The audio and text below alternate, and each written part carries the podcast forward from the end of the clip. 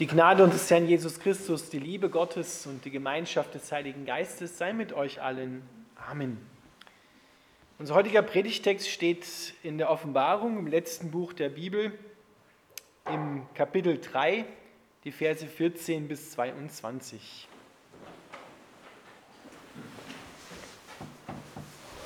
Schreibe diesen Brief dem Engel der Gemeinde in Laodicea. Das ist die Botschaft dessen, der das Amen ist, der treue und wahrhaftige Zeuge, der Anfang der Schöpfung Gottes. Ich weiß alles, was du tust und dass du weder heiß noch kalt bist. Ich wünschte, du wärest entweder das eine oder das andere. Aber da du lauwarm bist, werde ich dich aus meinem Mund ausspucken.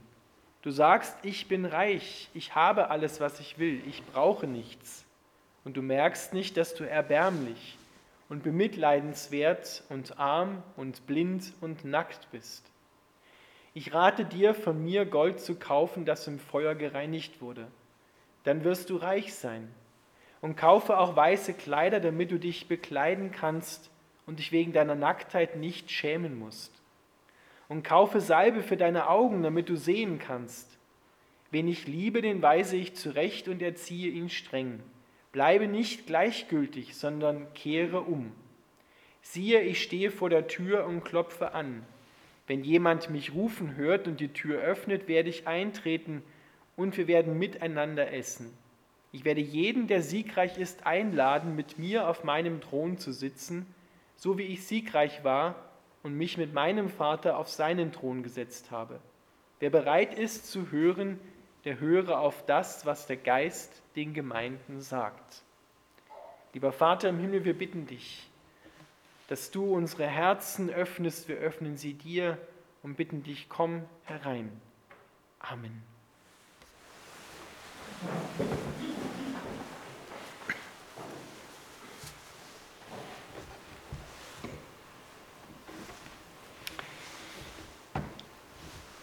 Dieser Brief an die Gemeinde in Laodicea könnte auch lauten, der Brief an die Gemeinde in Bad Atzmannsdorf oder wo du auch herkommst, weil die sieben Briefe, die da im Kapitel 3 stehen, sind an die Kirche von Jesus zu allen Zeiten geschrieben worden. Und Laodicea ist sozusagen ein Beispiel, ein exemplarisches Beispiel für das, was Jesus in und an seine Gemeinden sieht oder was er dann auch verändern und sehen will.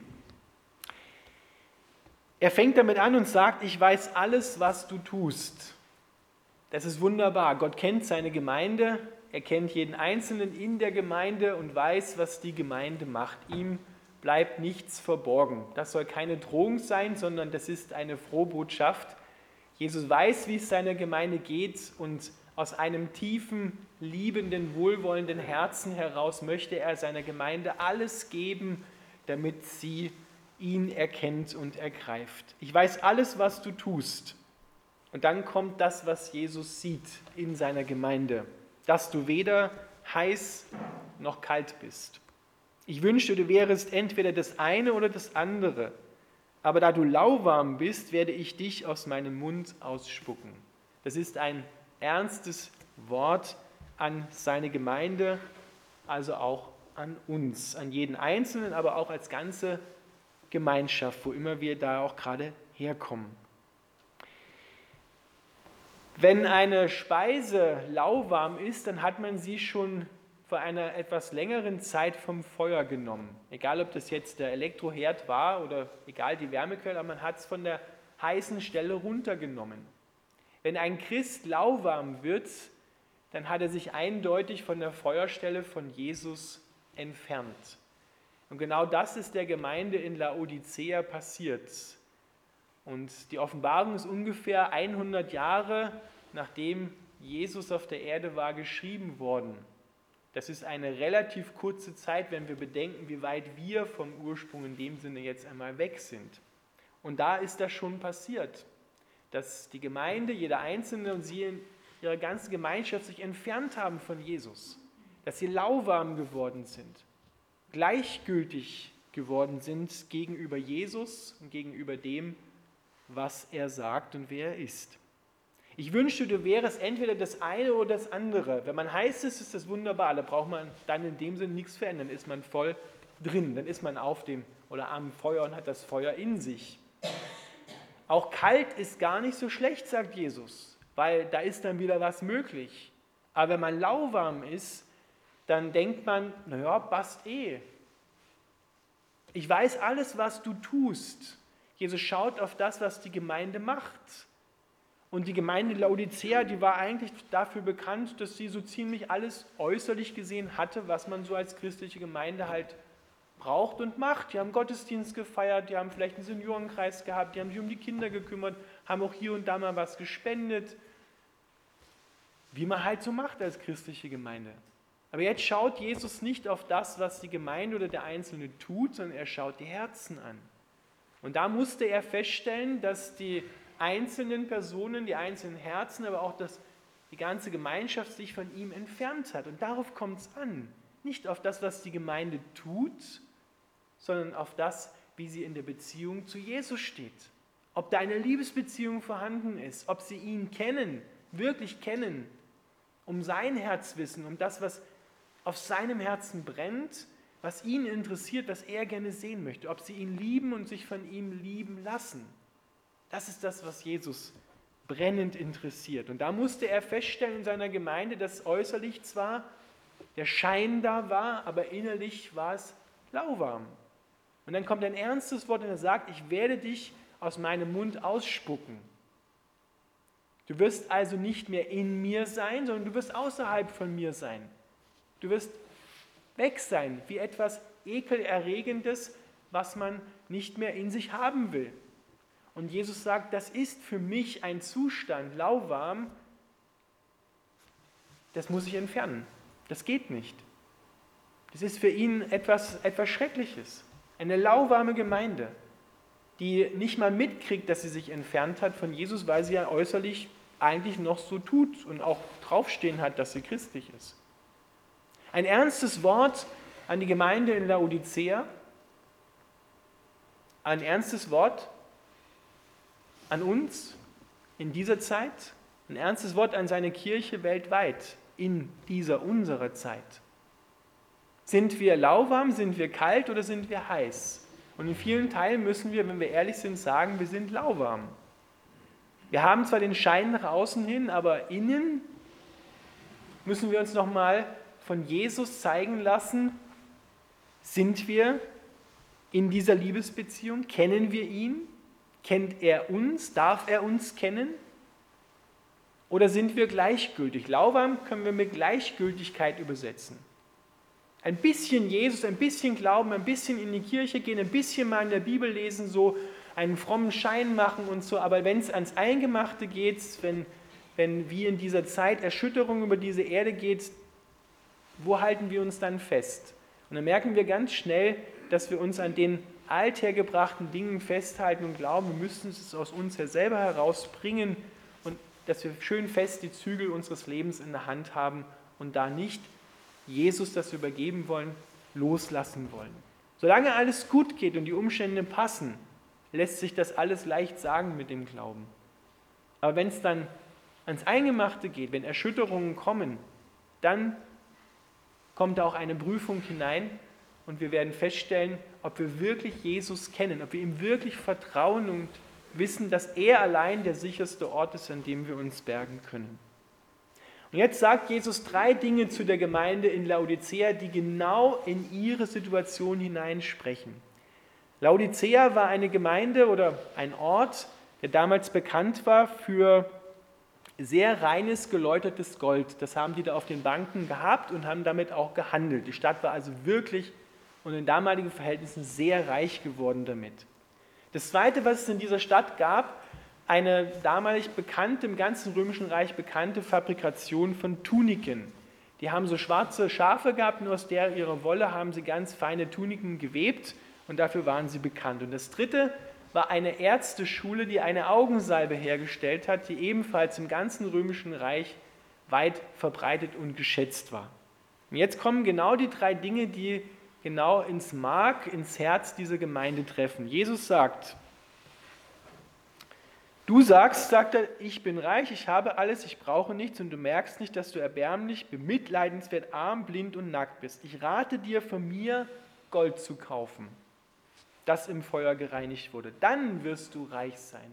Nicht dein irdisches Gold, nicht deine, deine Goldschätze, dein Geld macht dich reich, sondern du brauchst Gold, was im Feuer geläutert ist. Ein Bild für die Vertrauensbeziehung zu Jesus, die selbst dann standhält, wenn Erschütterungen kommen. Der Glaube, der im Feuer geläutert wird. Feuer steht für die schwierigen Umstände, in die eine Gemeinde kommen kann. In der damaligen Zeit war das im Römischen Reich Verfolgung durch die jeweiligen römischen Kaiser. Da konntest du auch ganz schnell mal dein Leben einbüßen im Circus Maximus in Rom. Und da sagt Jesus, da müsst ihr feststehen. Das sind Situationen, wo ihr dieses im, Gold, im Feuer geläutetes Gold braucht. Da muss die Beziehung zwischen mir und euch stimmen. Dann wirst du reich sein. Aus meiner Perspektive reich sein. Ansonsten bist du arm. Denn dein Gold wird dich niemals retten.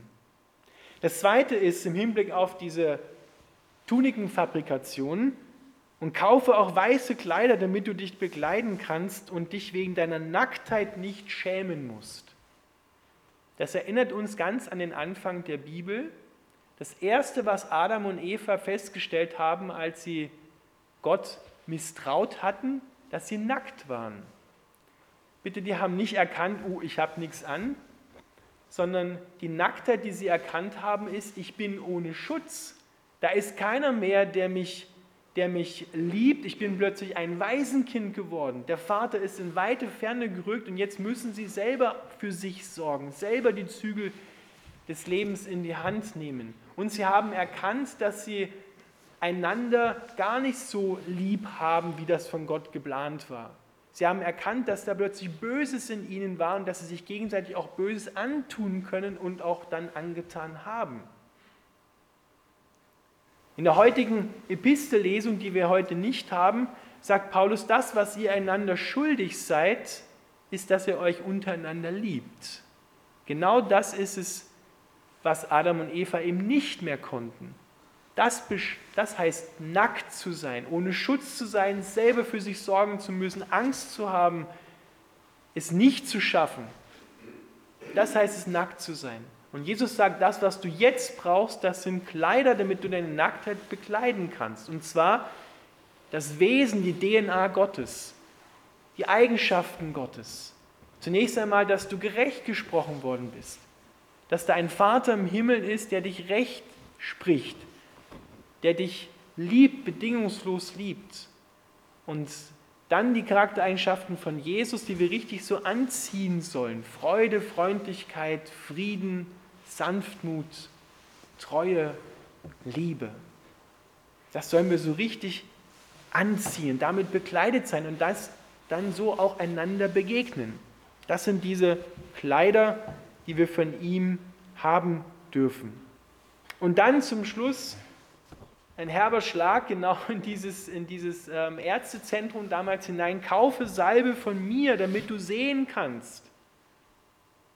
Nicht deine Augensalbe, die für deine biologischen Augen ist, die ist gut, aber damit wirst du nie die Augen deines Herzens sehend machen können. Täusch dich darüber nicht hinweg, sondern du brauchst Salbe von mir, damit du geöffnete Augen des Herzens hast, damit du mich erkennen kannst und das, was ich dir schenken will, erkennen und ergreifen kannst. Bleibe nicht gleichgültig, sondern kehre um. Und viele Menschen, auch viele Christen in unserer Zeit in der Kirche sind gleichgültig geworden. Sie haben zwar noch den Schein nach außen hin und pflegen ein bisschen die christlichen Traditionen, aber inhaltlich ist es hohl geworden, ist es leer geworden. Viele wissen nicht einmal, was die Traditionen überhaupt noch bedeuten und geschweige dem, dass sie eine Liebesbeziehung zu Jesus haben. Und darauf kommt es aber an. Nicht das Tun entscheidet, sondern wie dein Herz Jesus gegenüber eingestellt ist. Das ist das Entscheidende. Bleibe nicht gleichgültig, sondern kehre um. Werde wieder heiß. Komm zurück zur Feuerstelle. Lass dich erfüllen mit dem Heiligen Geist, der das Feuer ist. Jesus hat gesagt, ich möchte ein Feuer auf der Erde entzünden und ich wollte, dass es schon brennt. Genau das ist die Sehnsucht Gottes, dass seine Herrlichkeit sich auch in deinem Herzen und in unserer Gemeinde, in deiner Gemeinde sich widerspiegelt und in die Welt hinausstrahlt. Siehe, ich stehe vor der Tür und ich klopfe an. Wenn jemand mich rufen hört und die Tür öffnet, werde ich eintreten und wir werden miteinander essen. Ein wunderbares Bild für das, was wir nachher auch in einer gewissen Weise feiern werden, das Abendmahl. Jesus möchte hineinkommen und mit dir Abendmahl feiern. Ein ausgiebiges, langes Mahl, in dem man zusammen sitzt oder liegt in der damaligen Zeit, wo man Gemeinschaft miteinander hat, wo man sich kennenlernt, wo man sich von Herz zu Herz begegnen kann. Genau das hat Jesus vor. Das Interessante an diesem Bild ist, wenn wir uns mal bewusst machen, wo steht Jesus? Er steht außerhalb. Er steht außerhalb seiner Gemeinde, obwohl er eigentlich in die Mitte der Gemeinde gehörte. Er steht außerhalb von unserem Herzen, obwohl er eigentlich da drinnen sein sollte. Er steht draußen und klopft an und will rein. Die Gemeinde Laodicea und auch oft in Teilen die Kirche, in der wir uns befinden, hat Jesus nach draußen geschickt. Jesus ist rausgegangen, er ist nicht mehr in der Mitte.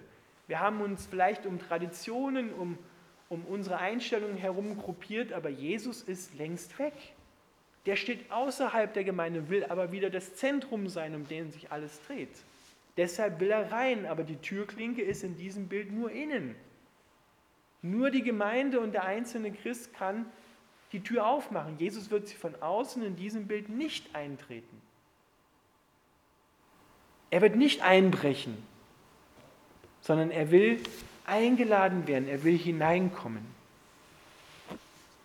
Ich werde jeden, der siegreich ist, einladen, mit mir auf meinem Thron zu sitzen, so wie ich siegreich war und mich mit meinem Vater auf seinen Thron gesetzt habe. Diese Worte sprechen von dem Überwinden. Siegreich sein heißt überwinden, und wohlgemerkt nicht in meiner Kraft, sondern in der Kraft von Jesus. Und darauf wird es ankommen. Die Zeiten, in denen wir leben, merken wir alle, sind in bestimmten Bereichen schwieriger geworden.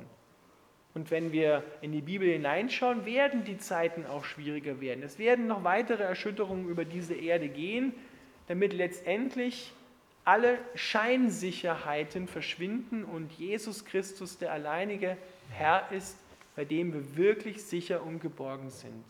Das ist das, was nicht einmal vom Feind kommt, sondern hinter vielen Erschütterungen steht Gott selbst, weil er die Herzen seiner Menschen ganz auf sich ziehen möchte. Und dazu muss er sie frei machen von jeglichen selbstbezogenen Denken, wo wir glauben, wir sind Weisen und haben überhaupt gar keinen Vater, der sich irgendwie auch um uns kümmert. Aber Gott ist ein Vater und er ist der allerbeste Vater und er möchte sich großzügig und liebevoll um jeden von uns kümmern und um uns alle und sie aus seinem Reichtum seines Herzens voll versorgen. Wer bereit ist zu hören, der höre auf das, was der Geist den Gemeinden sagt. Das muss unser Gebet sein, dass wir, wie Paulus im Epheserbrief das betet, geöffnete Augen und damit auch Ohren des Herzens haben, damit wir wirklich wahrnehmen können, ergreifen können, erkennen können, was Gott uns da schenkt. Das ist ein, ein wirklich dringliches Wort in unsere Zeit hinein, wo Gott uns wachrütteln will, dass wir von dieser Gleichgültigkeit, die wir ihm gegenüber haben, frei werden, dass wir wieder heiß werden, damit die Liebe in uns ist und wir die Liebe einander dann auch schenken können. Das ist das, was diese Welt wirklich braucht, Jesus Christus. Amen.